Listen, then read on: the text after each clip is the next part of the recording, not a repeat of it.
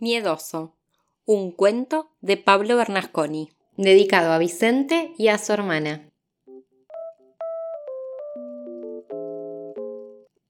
Debajo de la cama de Nina vive un monstruo enorme. Enormísimo. Tiene gruesos pelos en la nariz que asoman entre los mocos naranjas.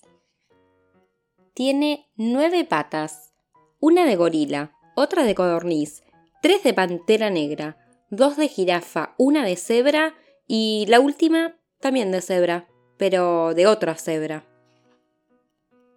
En lugar de cola, tiene un fox terrier enojado que ladra toda la noche. Cuando se rasca, usa sus garras de oso panda y hace un ruido así. Es tan, pero tan monstruo que su pelo es cortito y venenoso como el de la gata peluda. Cambia de color, de amarillo a negro, dependiendo del humor.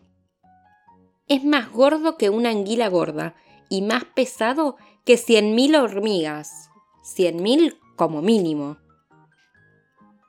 Uno de sus cuernos, el del medio, está envuelto con papel celofán violeta, porque vino de regalo. Solo come cosas dulces.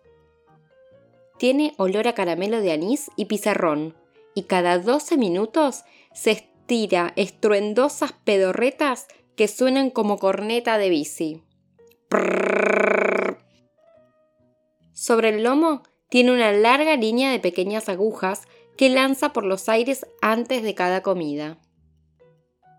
Pero el monstruo, enormísimo, nunca sale de su guarida porque arriba de la cama de Nina duerme Nina.